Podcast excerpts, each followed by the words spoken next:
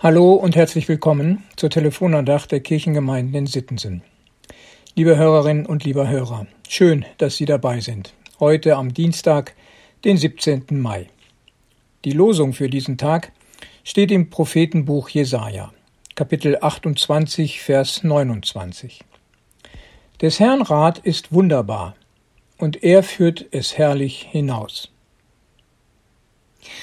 Des Herrn Rat dieser Satz könnte missverstanden werden. Das Wort Rat meint nicht das, was wir vielleicht einen guten Rat nennen, den jemand für uns hat.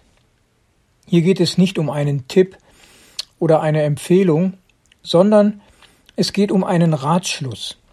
Gott hat einen Entschluss gefasst, er hat einen Plan, eine Absicht.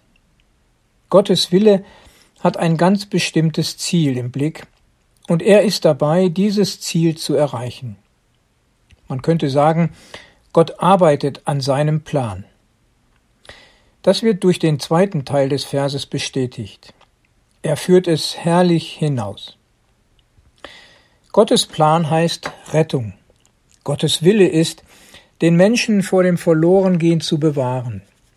Hierauf Erden kann der Mensch sich verlieren und erst recht in der Ewigkeit. Der Mensch, der doch ursprünglich zu Gott gehört, soll in die heile Gemeinschaft zurückfinden. Dazu ebnet Gott den Weg, und sein rettendes Handeln hat einen Namen Jesus Christus. Er selbst wird zur Brücke, um das Getrenntsein von Gott aufzuheben und den Graben zu überwinden. Er verbindet mit Gott, er versöhnt im wahrsten Sinne des Wortes Mensch und Gott. Er schafft Frieden. Insofern trifft der sogenannte Lehrtext für heute genau das zentrale Anliegen Gottes, seinen Ratschluss, der in der Losung anklingt. Epheser 2, Vers 17 Christus ist gekommen und hat im Evangelium Frieden verkündigt, euch, die ihr fern wart, und Frieden denen, die nahe waren. Hier ist vom Frieden die Rede, der Jesus selbst ist. Nur einen Vers weiter im Epheserbrief sagt Paulus, Christus ist unser Friede. Dieser Friede, das ist die Versöhnung zwischen Gott und uns. Gott ist für uns und handelt in Jesus Christus an uns. Doch Frieden wird nicht ohne uns. Wir müssen schon zustimmen und Ja sagen, den Friedensschluss annehmen und im Frieden leben. Und wenn wir ihn leben, dann strahlt er aus und verbindet uns Menschen auch untereinander. Paulus, der diesen Frieden Gottes im Epheserbrief entfaltet, hat im Hinterkopf die Gemeindesituation in Ephesus. Er denkt an die Schwierigkeiten, die sich dort aufgetan haben, und möchte das Problem lösen. Wie können Juden und Griechen mit ihrer unterschiedlichen Biografie und den andersartigen kulturellen Prägungen in einer Gemeinde zusammen sein?